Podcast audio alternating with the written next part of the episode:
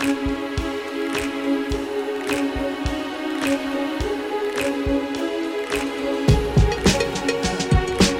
Bonjour à toutes, bonjour à tous et bienvenue dans Séance Tenante, le podcast des cinémas pâtés et pas n'importe quel podcast puisque c'est le 50e épisode. Déjà On chante, on chante, on chante. On ah bah chante. non, Ah, non, non. on chante, qu'est-ce que tu veux chanter C'est ça, c'est pas un épisode d'anniversaire. Si t'as envie de chanter joyeux anniversaire, vas-y. 50 ans, je voulais chanter 50 ans. Eh ben, écoute, en tout cas, bonjour à vous deux, bonjour Robin Bonjour Alexis. et bonjour Gaël. Salut Alexis. On se retrouve aujourd'hui pour parler de tout un tas de sujets. On va parler du Festival de Cannes avec des annonces, avec les annonces qui ont été faites la semaine dernière, avec toute la sélection, même si bien sûr tous les films n'ont pas été annoncés, c'est ça Gaël hein Oui, c'est ça. Il reste, euh, à mon avis, il y a encore quelques, quelques petits films qui vont être, petits ou gros d'ailleurs, euh, films qui vont être ajoutés, avec notamment, euh, enfin bon, je, je- je grille déjà Oui, parce que le, le podcast. je suis en plein sommaire, C'est donc, ça, euh, mais- vraiment- tu, bien sûr, tu n'hésiteras pas à nous donner toutes les informations exclusives, parce que tu connais, je crois, tous les films qui n'ont pas encore été annoncés, mais qui seront prochainement. Euh, donc, on va parler de Cannes, et dans une deuxième partie, on ira à la rencontre de Danny Boone pour nous parler de La vie pour de vrai. C'est son nouveau film euh, qu'il réalise et dans lequel il interprète, euh, avec notamment euh, Mérad et Charlotte Gainsbourg. Et on partira à sa rencontre tout à l'heure. Mais commençons donc par les actus de la semaine au final. Ces annonces qui ont été faites par Thierry Frémaux euh, la semaine dernière pour ce euh, Festival de Cannes. C'est combien de édition? 76e. J'ai regardé mes notes, j'avais oublié. 76e. Quelle couleur elle a cette euh, sélection et qu'est-ce qu'on peut attendre de, de- de cette nouvelle édition du festival?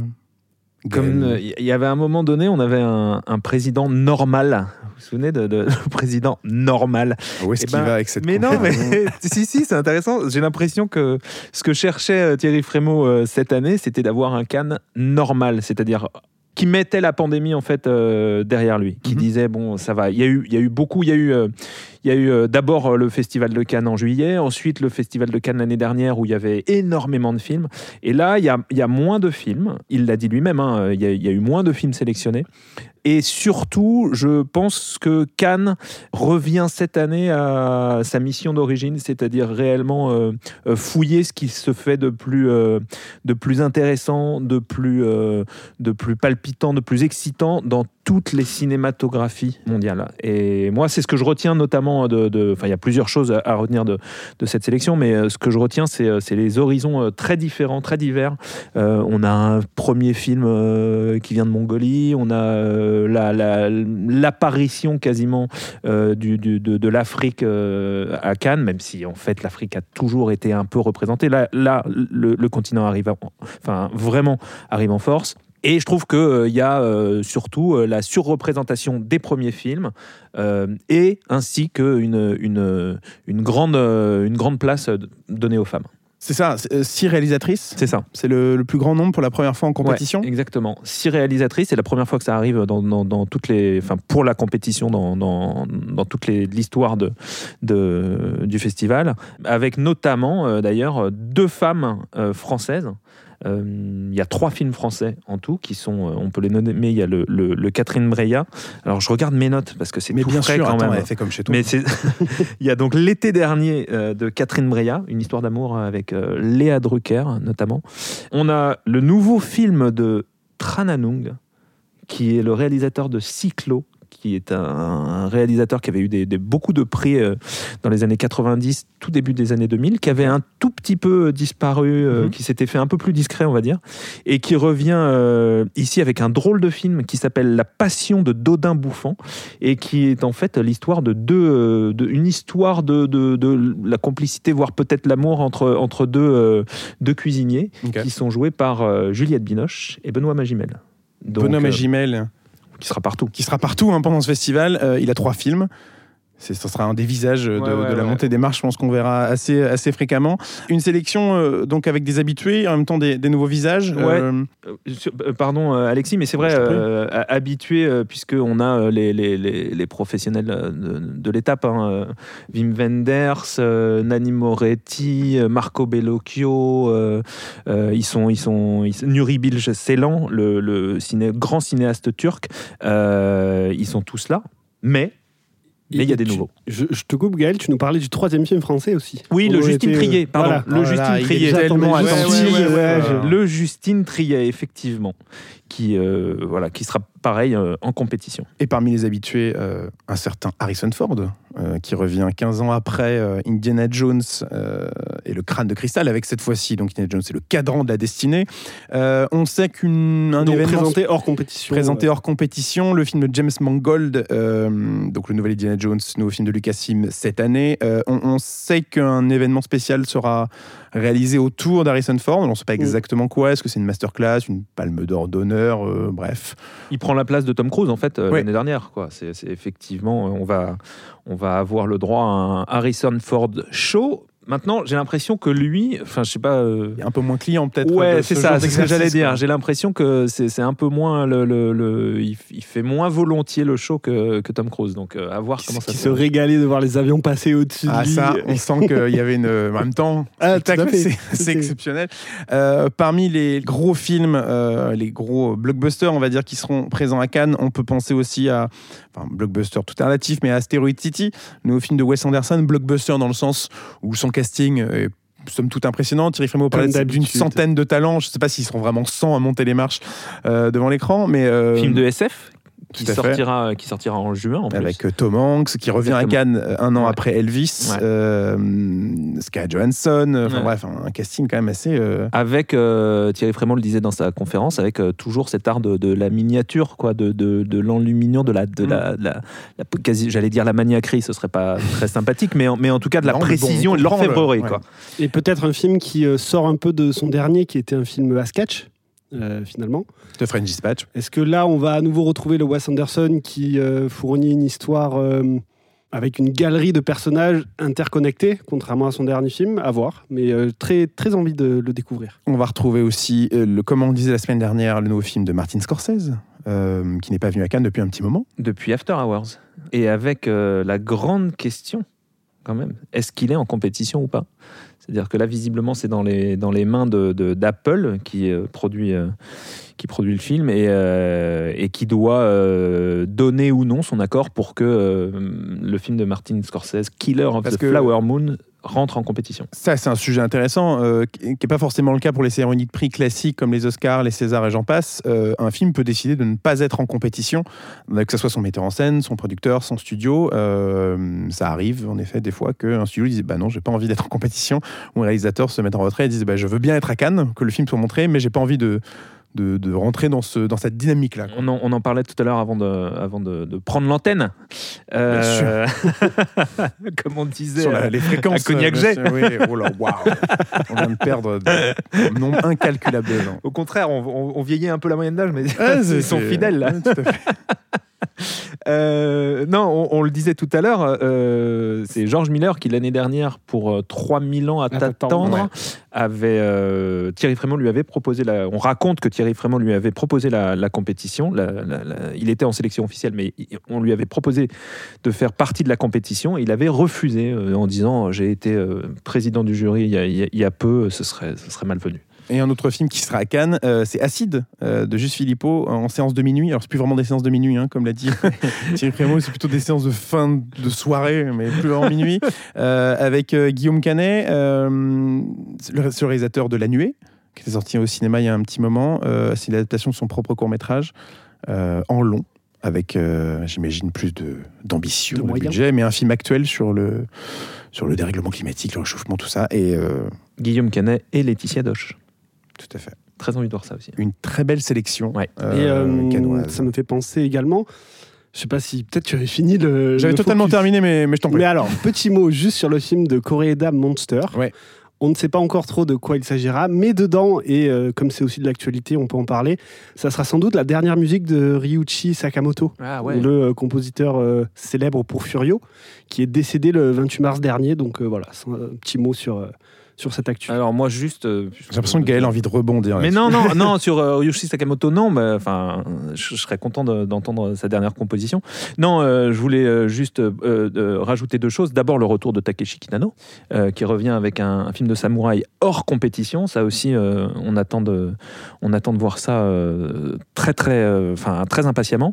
Et euh, surtout le nouveau euh, Jonathan Glazer, qui est un réalisateur euh, britannique euh, passé aux États-Unis, qui a fait Burst notamment, euh, et qui avec euh, Nicole Kidman il y a quelques années, qui avait complètement arrêté de tourner, et qui euh, là qui réalise un film au sujet un peu étrange puisque c'est une adaptation d'un roman de Martin Amis sur l'envers de, la vie des camps de concentration, puisqu'on se focalise sur les histoires d'amour du, chef du camp.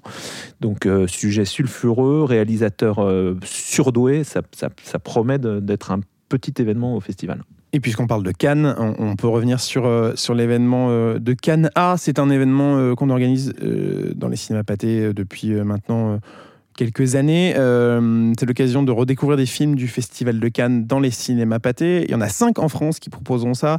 Euh, ça sera à Paris, à Rennes, à Nantes, à Lyon et à Toulouse, euh, du vendredi 26 au dimanche 28. Donc voilà, il y aura une sélection de, films du Festival de Cannes qui n'est pas encore annoncée, parce qu'on ne sait pas encore les films qui seront proposés, mais une douzaine de films en général à découvrir en avant-première, puisque c'est des films qui sont en compétition ou qui, du moins, qui sont dans sélection officielle, qui sont donc parfois en avant-première de plusieurs mois à découvrir dans ces séances uniques euh, dans les cinémas euh, pâtés des villes que je viens de mentionner. Euh, nous avons fait le tour de Cannes. De toute façon, hein, on va, on va, je pense, en parler euh, jusqu'au jusqu'au festival, puis même après. Que commencer Ça ne fait que commencer, euh, tout à fait. On en reparlera bien entendu. Tout de suite, on part à la rencontre de Danny Boone, avec qui on va parler de La vie pour de vrai, euh, son nouveau film. Et bien d'ailleurs, prenez vos manteaux, hein, on y va. on part à sa rencontre. C'est tout de suite dans Séance Tenante. Danny Boone, bonjour. Bonjour, On est là pour parler de La vie pour de vrai, votre nouveau film qui sort cette semaine au cinéma. c'est ça. Comment vous allez? Euh, bien, super bien, vraiment. Pourquoi? Pourquoi cette question? Pourquoi tu... Je vais être... ça, ça se voit pas que je fais bien?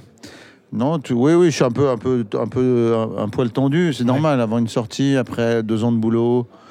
Voilà, euh, ça, le film sort, quoi. Donc, euh, c'est toujours un petit peu angoissant, un petit peu stressant, euh, voilà. Un Et ce, cet abruti de CAD, il me dit, t'as vu qu'il va faire très beau. Ça n'aide pas. Ça n'aide pas à, à être rassuré, ouais. Ça n'aide pas à être. Mais bon, euh, si, euh, en même temps, le beau temps n'empêche pas les gens d'aller au cinéma. Mais c'est vrai que les premiers jours de beau temps, c'est un peu compliqué. Mais il va pas faire si chaud que ça, apparemment. Je sais pas. Euh, la danse de la pluie. Donc, je- si quelqu'un peut faire une danse de la pluie, c'est bon pour la planète en plus. Euh, voilà. On a besoin d'eau. Et pour la, et pour la sécheresse. Euh, dans ce film, dans, dans La vie pour de vrai, il y, a- il y a beaucoup de vous dans cette histoire. Et en même temps, il y a un petit côté poisson hors de l'eau euh, qui, Comme découvre souvent un, dans les comédies, ouais. ouais. Ouais. qui découvre un nouveau monde. Euh, qu'est-ce qui vous a attiré vers cette idée et surtout, qu'est-ce qui vous a donné envie de la développer autant pour en faire un, un personnage de, de votre nouveau film? Bah, c'est un- une, une- une, D'abord, c'est c'est un, un bon thème de comédie, ça, ça marche toujours bien.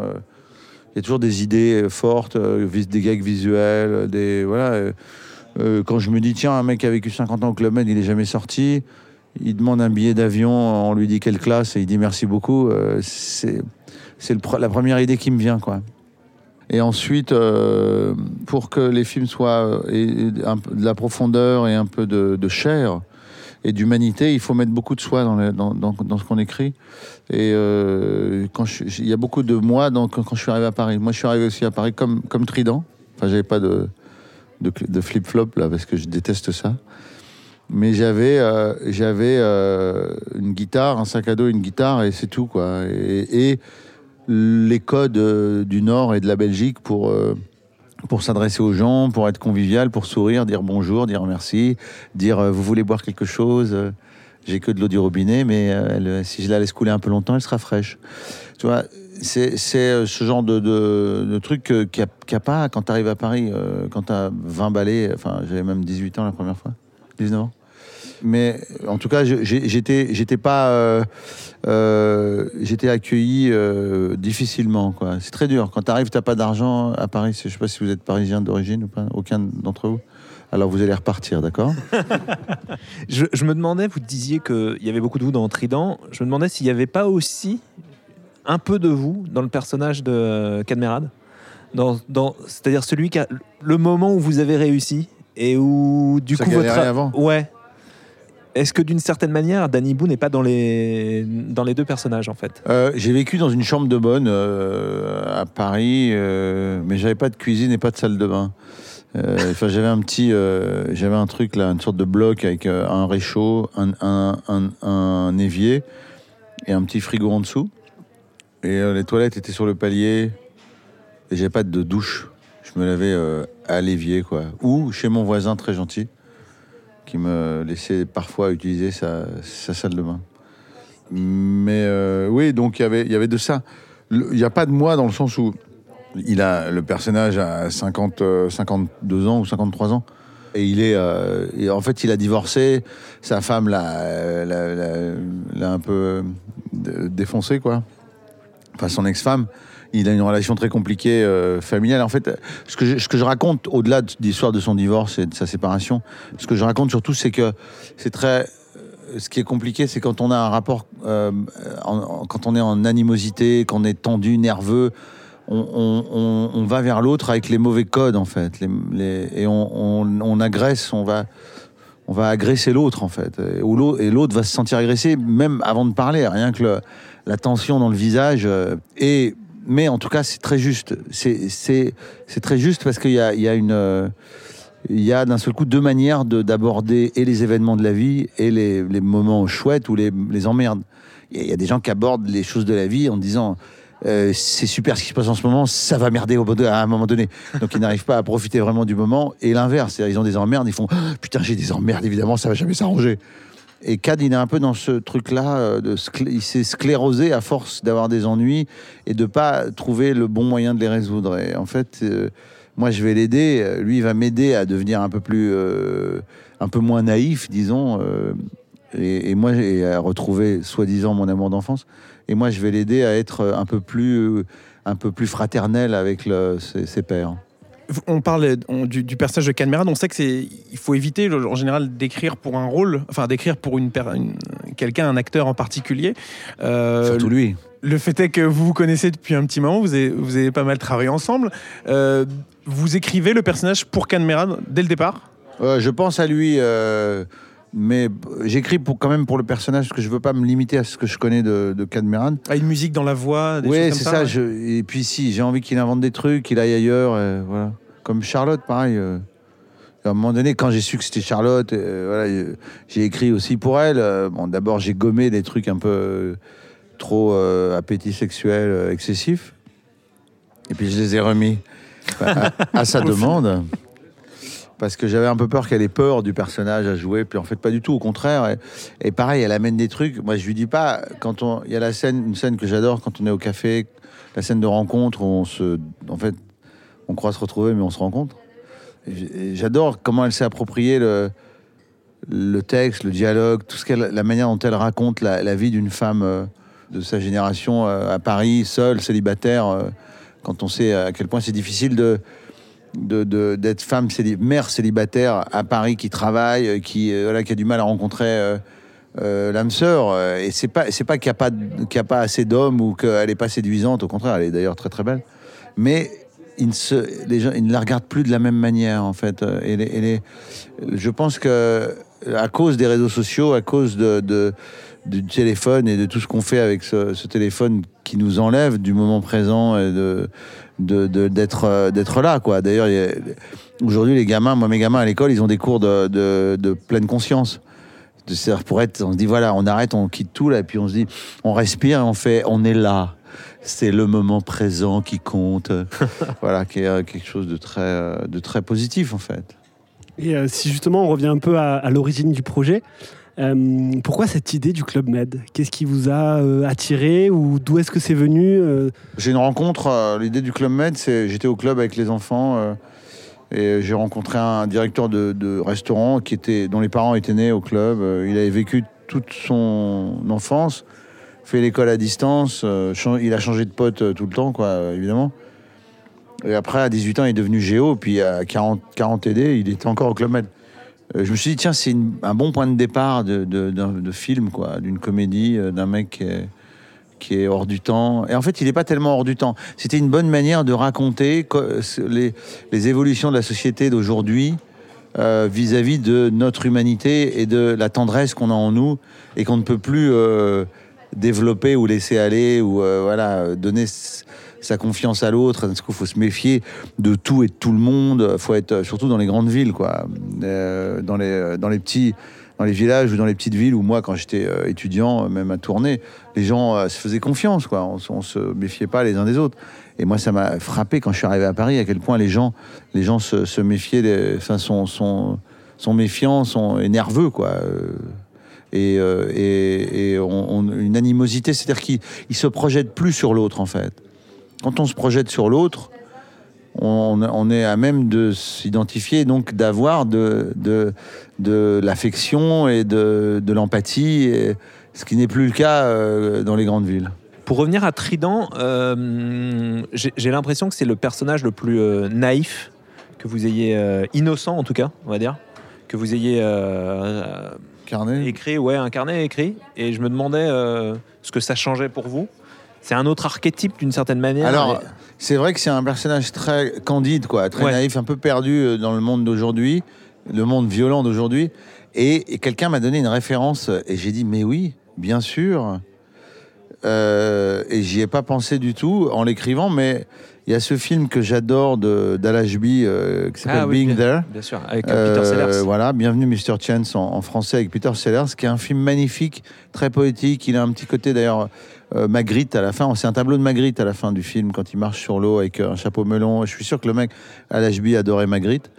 Le, per- le personnage de, de, de Peter Sellers dans Being There, il n'est pas, il est pas dans la réalité en fait. Il est un peu ailleurs, comme ça, un peu, un peu rêveur. Mais mon personnage est comme ça. Il est rêveur, il est dans la lune, euh, comme moi j'étais quand j'étais gamin à l'école. Et, on, et on, on marquait sur le bulletin attention. euh, dans les trucs négatifs, rêveur, dans la lune, passe son temps à rêvasser. Et on se rend compte aujourd'hui que c'est ça qui est important, en fait. C'est d'avoir rêvassé, justement, et d'avoir été dans la lune. Et euh, si on revient un petit peu sur le tournage du film, euh, j'ai cru comprendre, vous avez un petit peu évoqué que vous avez vécu avec euh, Cadmerat, c'est ça qu'il a vécu avec vous pendant la préparation Cadmerade ou le a vécu tournage chez moi, effectivement. J'ai- Euh, J'ai hébergé Cadmerade. euh, on, on peut y voir aussi il y a une certaine proximité dans le film que les personnages vivent. Comment est-ce que ça a pu influencer Bah, peut-être le oui, tournage ça- ou la création Évidemment, ça, ça a une influence forte sur, sur ce qu'on a tourné. D'abord, je- il avait, on avait pas mal de scènes avec du texte, donc je voulais qu'on répète beaucoup. Donc, euh, avant, il faut savoir que dans les années 70-80, les réalisateurs partaient avec leurs acteurs trois semaines avant le tournage, 15 jours, trois semaines, voire un mois avant le tournage, et ils faisaient que des répètes.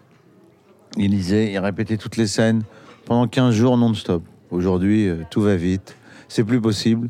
On fait une journée d'essais filmés, il y a des acteurs qui disent c'est payé? On dit ben non, les essais filmés, c'est pas payé. Non? Mais et c'est comme ça. euh, mais moi, j'ai besoin, euh, j'ai besoin de faire des lectures avec mes acteurs. Et même si je peux pas partir avec que 15 jours, ce que j'adorerais faire d'ailleurs, mais on peut, on peut pas. Remarque, je pourrais l'imposer euh, sur le prochain. Voilà, c'est chose faite. Voilà, très bien. Réglé. Et, mais, mais en- bon, en même temps, on a fait beaucoup de lectures à ma demande, ce qui est très bien. Mais au moins, j'avais des scènes effectivement très importantes avec Cad et on a, on a pu se voir et, et les répéter ensemble avant, avant le tournage. Et vivre ensemble et avoir de la complicité, se retrouver. C'était, enfin, il y avait un côté très chouette, quoi. Voilà. Mais la complicité, comme on disait, elle semble palpable en fait à l'écran. Euh, malgré justement cette animosité au départ entre les deux personnages, on a l'impression d'un tournage très heureux. Ouais. Euh, ça fait déjà euh, 9 Mais ans tous mes depuis le précédent film. heureux. Oui, j'imagine, Ouais. bien sûr. Mais je parlais besoin de ça. Ouais. S'il y a des gens qui foutent la merde sur mes tournages, je les vire. problème réglé. Non mais j'ai Oui. ce pouvoir là, ce qui est très agréable. Quand tu dis mais ah, je dis voilà s'il y a un souci, euh, je dis voilà. euh, Enfin des fois il y a des acteurs qui sont super mal comportés avec euh, avec les techniciens ou avec les assistants, mais très mal. Et ça me revient aux oreilles où j'entends où je suis en copie de mail que je vois où le mec insulte sur les ch'tis la veille du tournage. J'ai viré un acteur qui n'avait pas signé son contrat heureusement. Mais euh, voilà, je, je le fais parce que c'est tellement dur de faire un film, c'est tellement difficile de réussir un film. C'est tellement une mise en péril, quoi, euh, une mise en abîme, comme on dit. On, va, traverse sur un fil euh, dans un cirque, quoi. Et avec une équipe sur les bras, et à tout moment, on peut se péter la gueule. donc, s'il y en a un qui tombe ou qui, commence à faire le con sur le côté, on se déséquilibre et tout se pète la gueule. Et, donc, j'ai besoin que tout le monde soit soudé, que les gens soient uniques, et pas de. que tout le monde soit au même niveau d'ailleurs. Même si, moi, je fais très attention à ce que mes techniciens, mes acteurs, mes techniciens, ou même les stagiaires, soient à l'aise sur le tournage, soient heureux sur le tournage, soient euh, pour donner le meilleur d'eux-mêmes. Euh, et quand il y a quelqu'un qui fout la merde et ou qui ou quelqu'un qui bosse pas ou qui voilà. Heureusement, souvent, euh, s'il y a il y a souvent des problèmes. On dit, voilà, quelqu'un oublie de faire un truc. Je lui dis, écoute, c'est pas possible. Ça nous a foutu euh, un peu dans la mouise euh, aujourd'hui pour tourner. C'était compliqué parce que tu as oublié de faire ça. Je t'avais demandé, j'avais dit, c'était prévu. Il dit, ouais, je suis désolé. Je dis, ok, pas grave, mais il faut plus que ça se reproduise, quoi. Parce que après, on va perdre plus de temps. Ça va être compliqué, ça me tend. Et puis, et si jamais ça recommence, je dis, bon, bah voilà, je suis désolé, mais ça s'arrête. Ça s'arrête là. Et je- voilà, bon, c'est- c'est dur, mais c'est le meilleur moyen d'être enfin, ouvert, d'être heureux et d'être euh, euh, comment euh, complètement en osmose avec avec toute l'équipe. Les gens, ils sont. Je veux dire, j'ai pas besoin de, faire la, police ou je ne sais quoi, ou être les gens n'ont pas peur que je les vire du tout. Non, mais je veux dire, ça pourrait être ça pourrait être l'effet, l'excès inverse en disant, oh là là, les gens flippent de se faire virer. Absolument pas. Parce que moi, je suis vachement dans le dialogue. Enfin, j'essaie au maximum. Mais quand il y a, il y a malheureusement des fois des gens qui sont dans des périodes compliquées euh, et qui, euh, et qui sont, sont très négatifs euh, sur le plateau et viennent foutre une sale ambiance. Quoi. Après, il y a des gens qui ont des. J'ai pris des acteurs des fois qui ont des vies complexes ou qui ont des fragilités, qui ont des fragilités, qui ont des problèmes de, de plein de trucs, entre autres d'alcool par exemple. Je, leur parle, euh, je les garde, euh, voilà, je, leur dis bon, euh, j'essaie de, les, qu'ils soient, bien dans mon tournage. Je leur dis j'ai besoin de ton regard, donc s'il te plaît, fais attention quoi. Et je suis très franc, je dis les choses. Je dis, il m'est arrivé de dire à des acteurs connus avant de tourner, tu, as, tu sais que tu as très mauvaise réputation. Et j'entends quoi? Je dis oui, je suis désolé de te dire ça, mais moi on m'a dit ne le prends pas parce que ça, ça, ça. Il me dit mais quoi Non, jamais, j'ai jamais foiré un film. Et tout ça, je dis oui, peut-être, mais voilà. Et je dis moi j'ai besoin de ton regard, donc euh, vraiment. euh, et en même temps, euh, c'est, je ne juge pas. C'est-à-dire, c'est des gens de grand talent qui ont des fragilités comme tout le monde dans la vie, et quelque part, ils vont donner plus que si quelqu'un, que- que- qu'un acteur qui arriverait à l'heure et qui saurait son texte nickel et qui, voilà. Et ça, c'est, voilà, important. Cad, Cad, euh, euh, sur mon premier, enfin sur le premier film qu'on a fait ensemble, sur Bienvenue chez les Ch'tis, le premier jour, il savait pas bien son texte. Bah, à sa décharge, il avait une tartine de texte. Il l'avait reçu le matin même, non? Non, pas là. j'ai fait ça plusieurs fois, mais pas là. Mais des fois, je fais ça, ouais. Quand des fois, j'écris la nuit et je donne le matin. Alors, je suis, je suis plus indulgent. Je, les laisse, je leur laisse plus le temps. Mais là, Cad, euh, clairement, euh, je sais pas, il s'était dit, bon, c'est un pote. euh, Enfin, on se connaissait un peu, mais pas plus. Mais il dit, bon, c'est un collègue, quoi, comique, c'est bon. Et moi, j'étais. Ouais, alors que ça l'était. C'était grave. Je lui dis, c'est pas une récitation de l'école que tu dois apprendre par cœur, quoi. C'est ton métier. De savoir ton texte, c'est le minimum. Je sais que t'en as beaucoup, mais voilà. Et il faisait des E, des machins. Il dit, non, je prends des temps, je fais des silences. Je fais, non, non, non. Tu cherches ton texte. Et je le vois, je le sens, ça va pas et tout. Et évidemment, ça m'arrive aussi, moi, des fois, de- de- de- d'avoir des trous de texte ou d'être un peu perdu quand t'as beaucoup de... Mais euh, il faut quand même arriver en sachant son texte nickel sur le bout des doigts. Ce que, ce que... Et c'est ce qu'il a fait sur mon tournage. hein. Et sur les autres aussi, sur Super Condrek aussi, il savait très bien son texte. Il était formidable, euh, voilà. Mais il faut, être euh, investi à 100% pour que on donne le meilleur de nous-mêmes dans les scènes pour que les gens rient ensuite en voyant le film, quoi. Et par rapport à tout ça, justement, qu'est-ce qui vous en reste de, de ce tournage-là, de la vie pour de vrai, par rapport à tout ce que vous venez de dire sur cette expérience de tournage Parce qu'en plus, on a l'impression que vous avez fait vos propres cascades. On a vu Ouais, des images de de vous dans une voiture euh, Ouais, c'est moi qui roule. assez impressionnante. J'ai tapé un peu trop fort la, la Jaguar. C'était très plaisant de, de taper dans des voitures à l'arrêt dans Paris et de pas faire de constat après. Et de dire, elle est bonne, c'est bon. Et de pas avoir du malus ensuite, euh, de recevoir une lettre de l'assurance en disant votre malus est de 80%. Euh, donc c'est ça c'est chouette et euh, oui j'ai envie de j'avais envie et d'ailleurs même la cascade et toute la, suite de la cascade Cad est à l'arrière de la bagnole quand y a le truc est très préparé qui est très répété de rouler à contresens sur l'avenue Foch Cad était à l'arrière moi je conduis pas évidemment mais c'est Cad qui le, qui le faisait ouais. Enfin qui, qui le faisait qui était assez- il a eu très peur d'ailleurs il a euh, un harnais il y a tout ce qu'il faut enfin euh, je veux dire, euh, si jamais il y a un choc, il, il a les, il est dents cassées, c'est sûr, mais Mais c'était pas un rôle de composition, quoi. Il est vraiment. non, non, il était dedans. Je voulais qu'il crie, qu'il hurle, vraiment, et on le filmait de côté. il a vraiment hurlé pour de vrai, voilà. Et est-ce que moi je voulais je voulais revenir sur un sur un point. Euh, Aujourd'hui, le fait est que les, succès faisant depuis, euh, il y a eu la Maison du Bonheur et les Ch'tis qui a été euh, voilà un succès indescriptible. Est-ce que le, le fait de- de- d'avoir aujourd'hui plus de moyens, plus de temps peut-être pour faire vos films, a changé la façon vous aviez avec laquelle vous aviez envie de raconter vos histoires?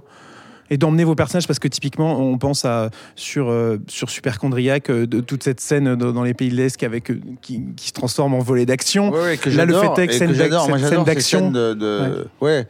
Alors les scènes d'action, par exemple. ou dans Red Dingue, ouais. Ouais, ouais, bien sûr. Red Dingue, c'est des gros moyens euh, quand on fait brûler le château de de Vaux-le-Vicomte où les gamins après les projos. euh, des projections euh, d'avant-première, quand on faisait des rencontres, il y a des gamins qui disent Vous l'avez reconstruit le château? Oui, on a tout reconstruit. C'est trop, trop mignon.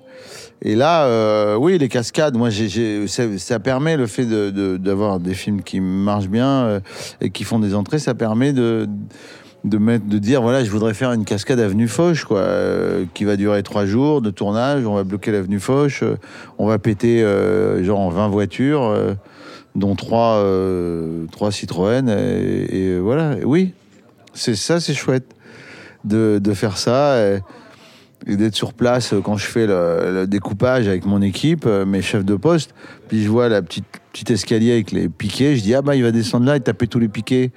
On me fait euh, t'es sûr? Je dis oui. Donc il faut démonter les piquets, mettre des faux piquets, voilà, tout ça.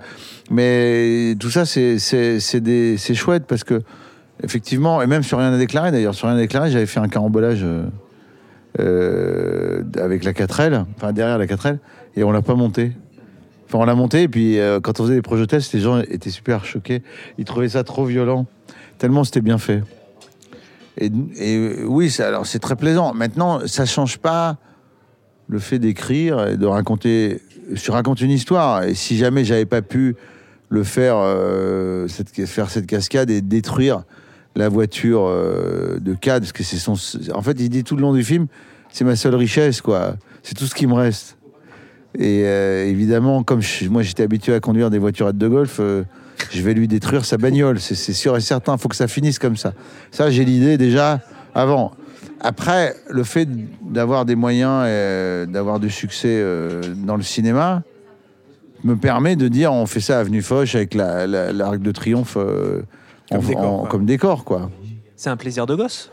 C'est à la fois un plaisir de gosse et aussi une, une conscience de, de l'international.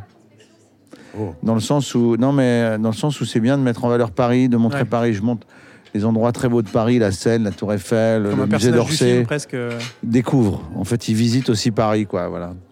Mais par rapport à ce, ce que Gaël vient de dire sur, sur le, sur le, le, le plaisir de gosse, je veux juste revenir sur le, le, le rapport à l'enfance. C'est-à-dire que tous vos films, vous dites qu'ils sont euh, en effet. euh, on peut les montrer à des enfants, ils sont même le public euh, et la- le, le montre, les enfants vont les voir. Vous avez fait Olaf dans, dans deux films La Reine des Neiges, il y en a un troisième qui arrive, on imagine que vous serez dedans. Pardon. Quand vous étiez plus jeune, quel genre de, de, de, de film vous aimiez qui ressemble un peu à ce que vous êtes en train de faire les aujourd'hui films d'Houry, les Ouais. films de Gérard Houry, les films de Chaplin, euh, les films de. Je pense que les premiers films, Buster Keaton, euh, Laurel et Hardy, euh, Peter Sellers. euh, euh, la, voilà, euh, c'est Being There, j'ai- découvert ça plus tard, mais je pense la partie euh, de Black Edward, euh, toutes les Panthères Roses, euh, euh, tous ces films, euh, Jacques Tati, Jacques Tati au Ciné Club, qui fait aussi beaucoup de gags visuels. euh, moi, ça m'a. Moi, j'ai été très marqué par, euh, par le cinéma de Jacques Tati, d'ailleurs, qui était un cinéma qui. Ou Pierre Etex, d'ailleurs, il travaillait avec euh, Jacques Tati, qui est un cinéma qui est, qui est, euh, euh, qui, en fait, est un peu clivant, quoi, qui est, sorti, qui était à une époque où, justement, Tati critiquait beaucoup le, monde moderne, quoi. Et il le faisait de manière très drôle, très clownesque en fait. Je veux dire, il est comme dans mon film, quand mon personnage de Trident, qu'il est dans, le- dans le métro et qu'il y a un SDF qui lui tend un gobelet et que je réponds non merci, j'ai pas soif, c'est euh, à la fois drôle et cruel. Et évidemment, comme c'est cruel, le SDF, m'insulte en disant, euh, voilà, il me dit, me traite de tous les noms. Et ce qui est normal, euh, parce que et en fait c'est un truc que, que mon, mon beau-fils de qui donc il avait 6 ans et qui là il a 10 ans aujourd'hui, mais à 6 ans il a fait ça. Il a dit non merci monsieur j'ai pas soif.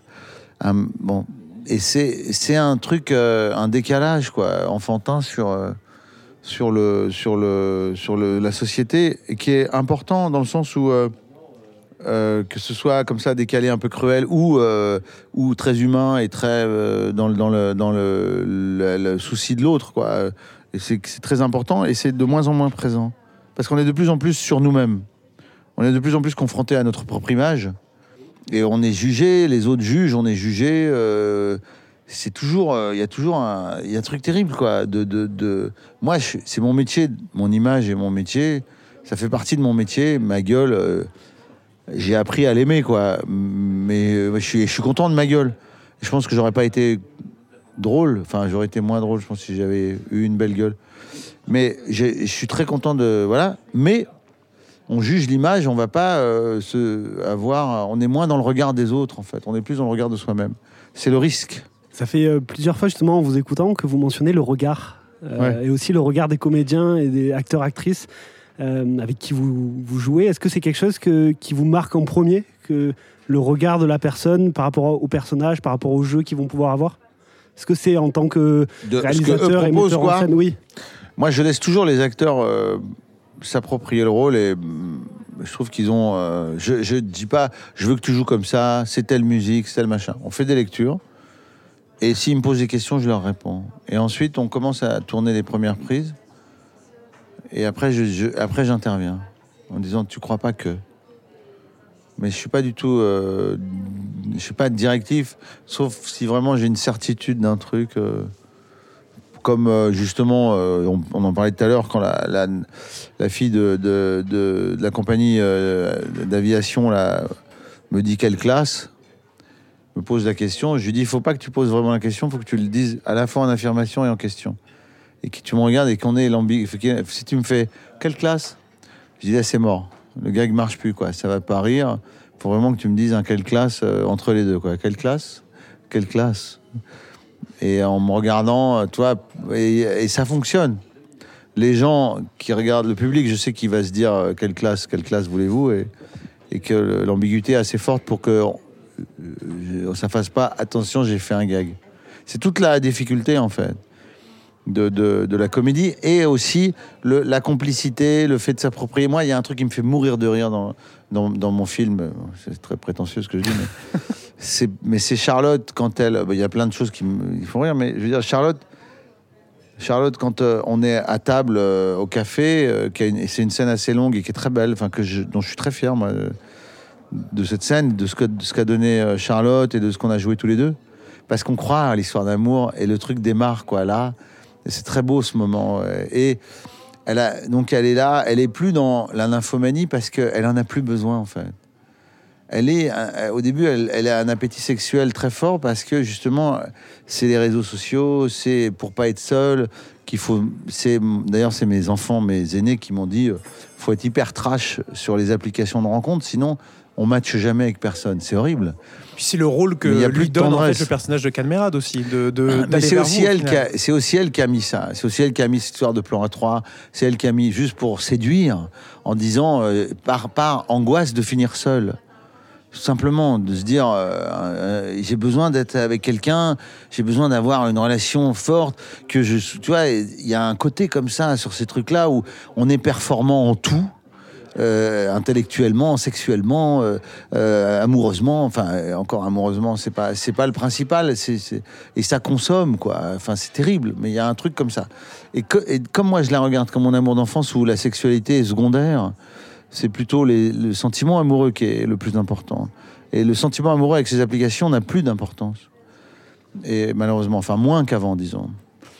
Et donc il il lui a, il fait, il lui a fait accepter de jouer ce rôle euh, parce qu'il la néglige et tout ça et qu'elle a envie d'être aimée par lui et, que d'un coup elle se rend compte que c'est un gros consommateur euh, de, de, de ces applications et de ces nanas et qu'il les, les considère absolument, qu'il les néglige totalement, qu'il même qu'il parle d'elle, euh, il parle d'elle très mal d'ailleurs. Et d'un coup elle est, elle est complètement euh, secouée quoi. Elle dit ah bon ton frère il collectionne? Il dit, je fais- il fait que ça, le pêche pastèque et tout, c'est une catastrophe. Je dis, et toi, tu as des enfants euh, Et là, il y a un truc qu'elle fait, qu'elle a fait, elle, naturellement, sans que je lui indique. Elle se met en arrière comme ça, elle fait. Elle regarde à côté, elle fait, oui, j'ai prune, 14 ans. Enfin, genre, et elle dit, prune, 14 ans, avec euh, une sorte de, dédain et de distance comme ça, dégoûtée. Elle est plus dedans du tout, quoi. Mais elle fait quand même le, texte. Elle dit quand même le texte que lui a appris Cad. Et ça déclenche un rire. Alors que la phrase est pas drôle. Mais c'est l'humeur, quoi. C'est la manière dont elle le joue qui est, qui est super belle et très forte. Et parce qu'il y a beaucoup de sincérité et de vérité dans ce qu'elle joue. On a parlé euh, de la jeunesse du projet, du tournage, de, l'expérience avec les différents comédiens. Mais je voulais juste revenir aussi sur la notion de, montage qui est essentielle, euh, peut-être plus en comédie qu'ailleurs. Euh, comment vous, percevez cette étape cruciale justement de la, mise en boîte d'un de vos projets Le montage, alors moi j'étais storyboarder, donc j'ai un sens du montage depuis toujours.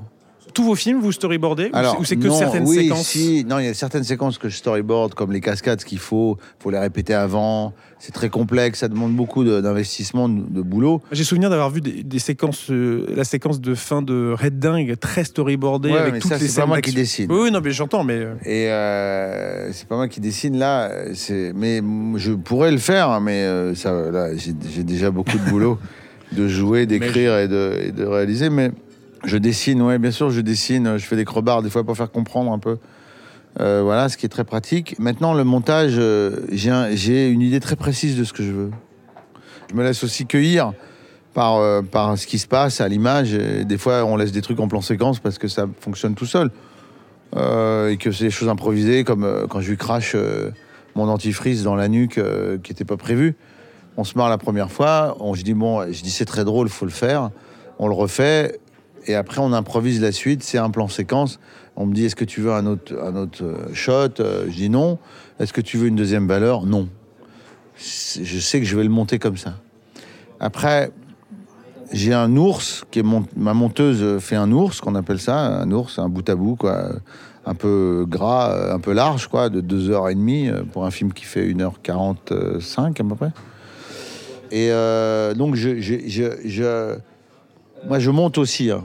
Faut savoir que j'ai appris à monter euh, j'ai besoin de ça j'ai besoin de traficoter le banc de montage et d'essayer de, de bosser avec ma monteuse si elle est pas là je bosse aussi moi je mais après, moi, je bosse comme un. C'est-à-dire, je bosse. euh, Quand je suis en montage, je bosse euh, jour et nuit. Mais jour et nuit.